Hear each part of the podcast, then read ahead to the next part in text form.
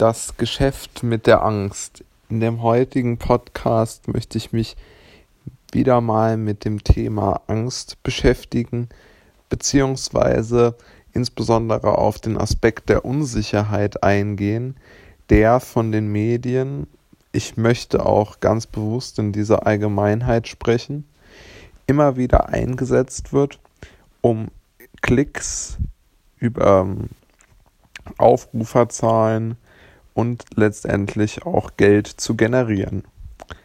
Es geht dabei vor allen Dingen darum, dem Zuschauer zuallererst einmal auf die Website, auf das Video oder auf den Social Media Post zu ziehen.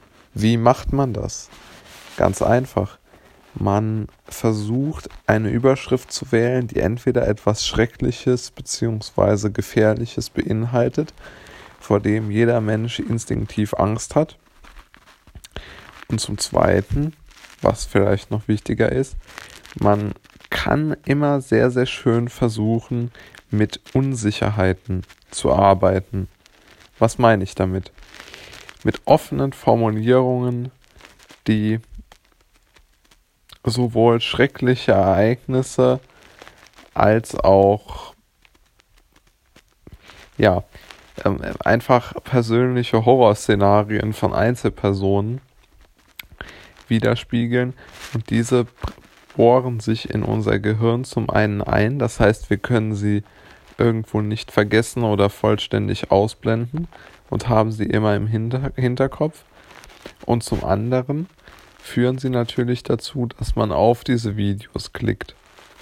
Zum Beispiel, man kann ja mal zählen, wie oft der Nachrichten ähm, oder beziehungsweise das Nachrichtenportal der Welt, also früher NTV, ähm, ein, eine Überschrift der Bildzeitung oder einer anderen Zeitung mit dem Verb alarmieren oder mit dem Adverb alarmierend beginnt. Ja. Und das sind aus meiner Sicht genau die Probleme, die wir mit der Medienlandschaft haben.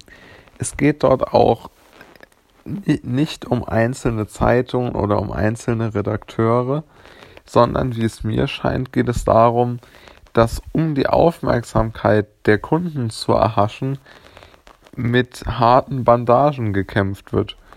Und der Kunde hätte eigentlich die Macht, die Medien zu verbessern. Der Kunde müsste sagen, ich möchte diesen Alarmismus, der ja unbestreitbar ist, wenn man sich anschaut, wie oft das Wort alarmierend oder Alarm oder was auch immer benutzt wird. Wenn er sagt, ich mag das nicht mehr, dann ist das Thema durch.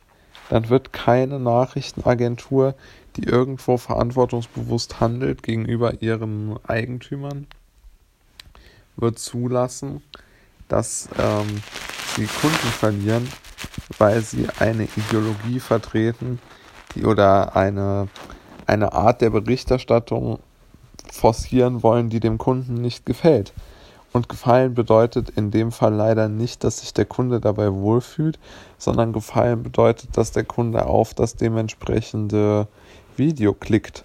Wenn er das nicht mehr tut, wenn er sich bewusst selbst kontrolliert und sagt, ich möchte nichts mehr konsumieren, was meine Angst triggert, wovon ich Angst bekomme und was mir im Kopf sozusagen stecken bleibt.